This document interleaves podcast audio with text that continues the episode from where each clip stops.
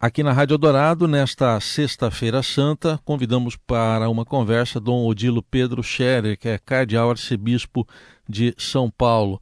Dom Odilo, um bom dia ao senhor, muito obrigado pela presença aqui na Rádio Eldorado. Bom dia, é um prazer estar com vocês e com todos os ouvintes da Rádio Eldorado. Bom, é, essa Sexta-feira Santa marca também o fim tradicional, todos os anos, da campanha da fraternidade que esse ano teve a fome como o seu foco. Eu queria uma avaliação do senhor também dessa campanha da fraternidade e desse momento que a gente está vivendo no Brasil em relação à fome que motivou essa preocupação da igreja. A campanha da fraternidade que nós já encerramos no domingo de Ramos é, assumiu neste ano o tema da fome é, pela terceira vez na sua história de 60 anos, porque o fato da fome voltou a preocupar no Brasil, como de resto preocupa no mundo todo. Há muita gente com fome, com alimentação insuficiente inadequada.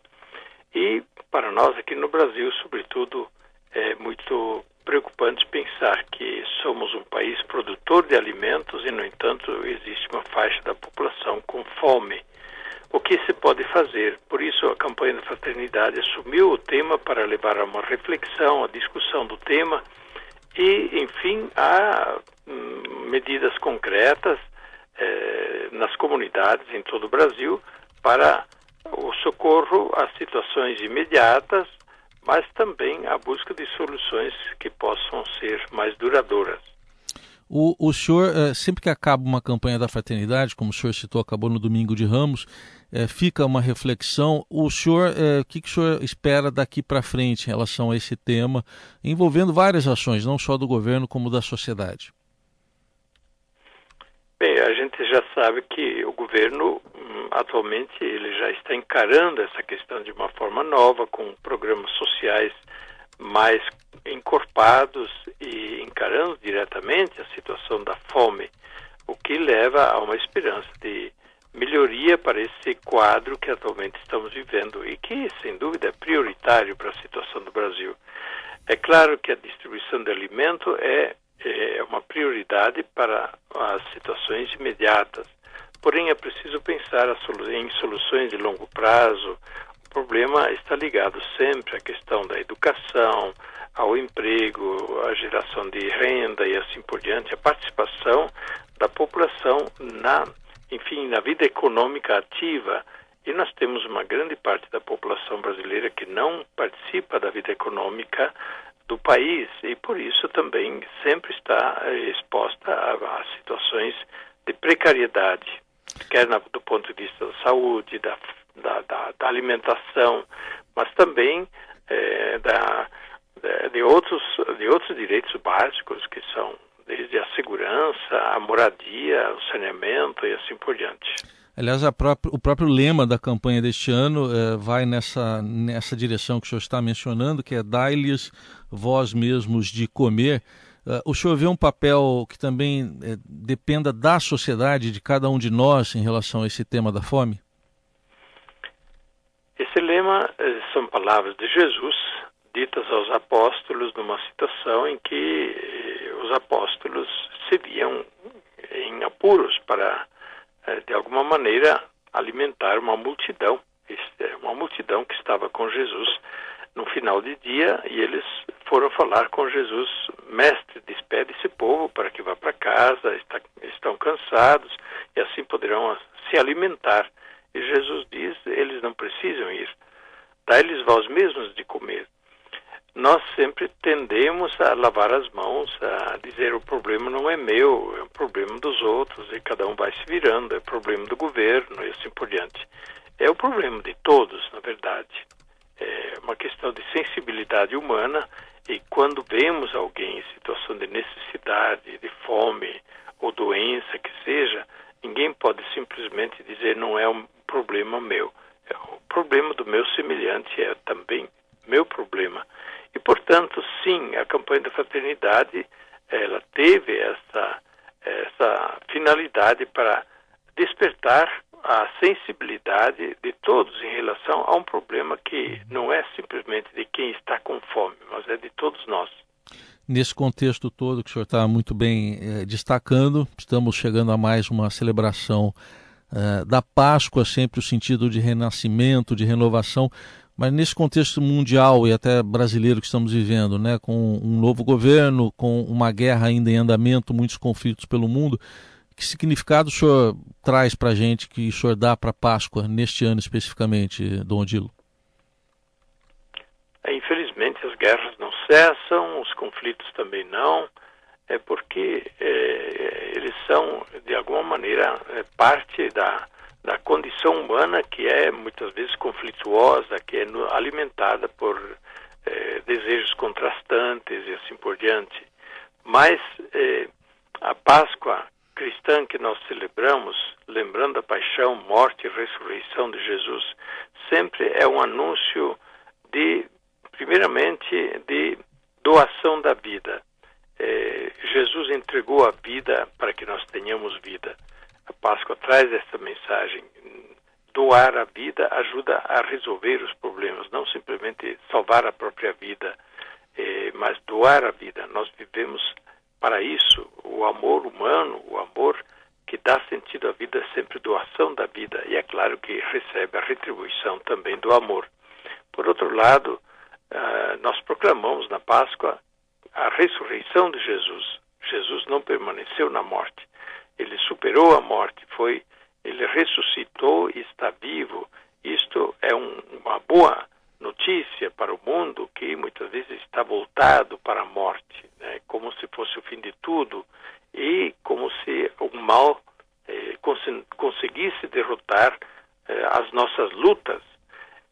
Em vez disso, a Páscoa anuncia a vitória da vida sobre a morte, a vitória do perdão sobre o ódio e a vitória, enfim, de Deus sobre tudo aquilo que se contrapõe a Deus, que é a fonte e origem de todo bem, de tudo aquilo que é justo, honesto, digno.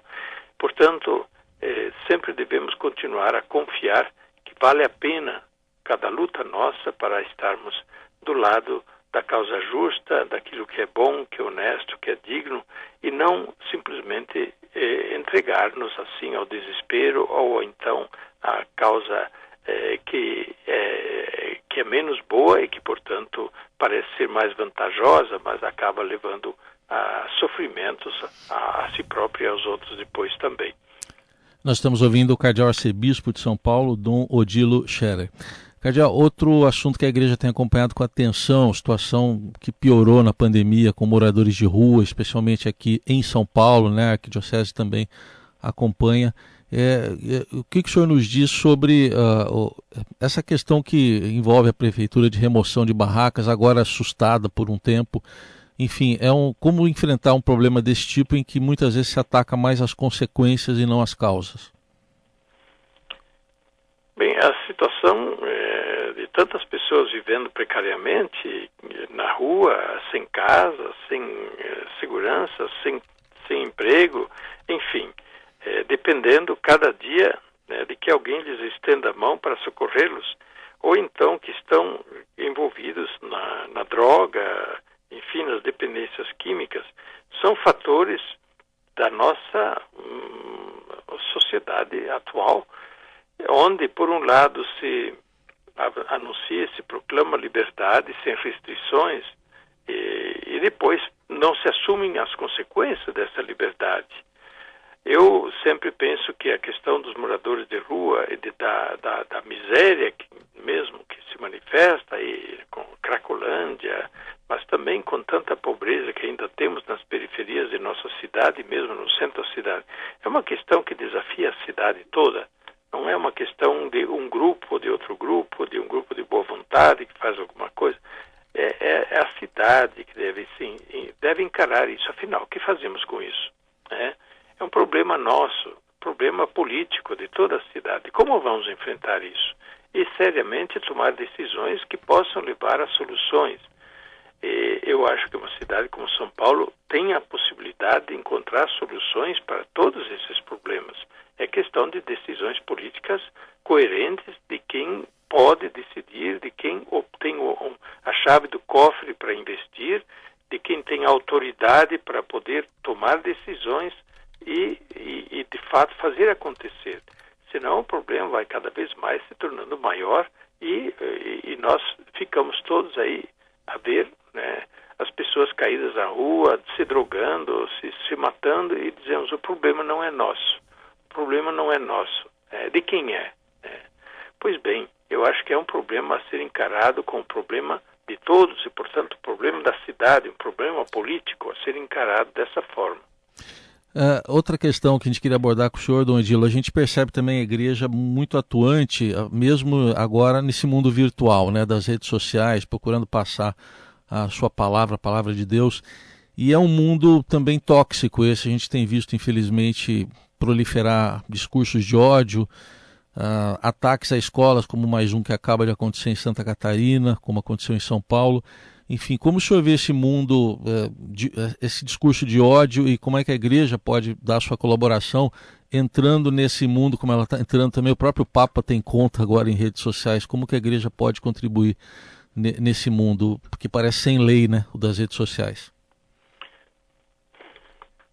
É sempre uma questão que se põe. O que, que a igreja pode fazer, né? É, mais uma vez, que todos podem fazer, né? É o problema de todos, se pergunta afinal, que todos podem fazer. A igreja é uma instituição que tem muito, muita, muitas possibilidades e, e, tem, tem feito, mas me parece que aqui há uma outra questão de fundo que precisa ser encarada. Mais uma vez, afinal, o que estão aprendendo os jovens, as crianças, os adolescentes? É, enfim, é, a, escola está transmitindo alguma coisa em, sobre princípios sadios ou simplesmente cada um faz o seu mundo, reinventa o mundo do zero. Enfim, nós estamos vivendo de repente na destruição de valores e não deixamos nada de valores no coração dessas crianças, dos adolescentes, que acabam sendo aliciados por grupos que tomam proveito disso, é, grupos que, que destroem e que levam à destruição, à autodestruição e à destruição dos outros. Eu acho que a educação ela não pode ser simplesmente educação para aprender matemática, português e, e não sei mais o que. Ela deve ser uma educação integral que também traz e, e, transmite valores e princípios éticos, sobretudo as questões de respeito às pessoas. E, portanto, é uma questão a ser refletida mais amplamente. Para a gente concluir, Dom Edilo, acabamos de ter aí o registro dos 10 anos né, do pontificado do, do Papa Francisco, né, agora recentemente celebrados. Papa andou dando um susto, né, Dom Dilo, com a, com a saúde, mas parece recuperado. É, que balanço o senhor pode fazer desses 10 anos? O que, que o senhor pode destacar desse período até agora? Bem, foram 10 anos é, de muito trabalho, de muitas novidades também. O Papa Francisco assumiu com muita, muita vontade, mas ao mesmo tempo com muito discernimento, Alguns esperavam que ele fizesse mais rapidamente, que tomasse decisões mais rapidamente. O Papa Francisco é de ouvir muito, de discernir bastante, tomar decisões com segurança, mas não com aquela pressa com, com a qual alguns talvez desejariam. Mas em dez anos o Papa introduziu muitas mudanças na vida da igreja, na organização da igreja, em vários setores, enfim. E, sobretudo, como ele mesmo diz, ele vem desencadeando processos de renovação, de mudança, que, com o passar do tempo, vão mostrar, mostrar o seu fruto. E, é claro, o Papa não é o único responsável pela Igreja. O Papa, sim, é o responsável maior, mas a igreja caminha localmente com os bispos de cada lugar, os padres de cada lugar, as comunidades de cada lugar. Então não depende unicamente do Papa. O Papa dá as suas palavras, as suas diretrizes uh, universais para a igreja, mas até que as coisas de fato entrem a fazer parte da vida e do ritmo eh, de cada dia, da igreja, das comunidades da igreja em cada lugar, isso requer tempo. A cultura não se muda por decreto, não se muda de um momento para outro. Tudo requer um processo mudanças que devem ser assimiladas pouco a pouco nos comportamentos, nas atitudes e nos modos de vida. Aqui na Rádio Eldorado nós ouvimos o cardeal arcebispo de São Paulo, Dom Odilo Pedro Scherer, nesta sexta-feira santa. Muito obrigado pela atenção. Até uma próxima oportunidade e uma feliz Páscoa. Muito obrigado, igualmente. Feliz Páscoa a todos os ouvintes da Rádio Eldorado.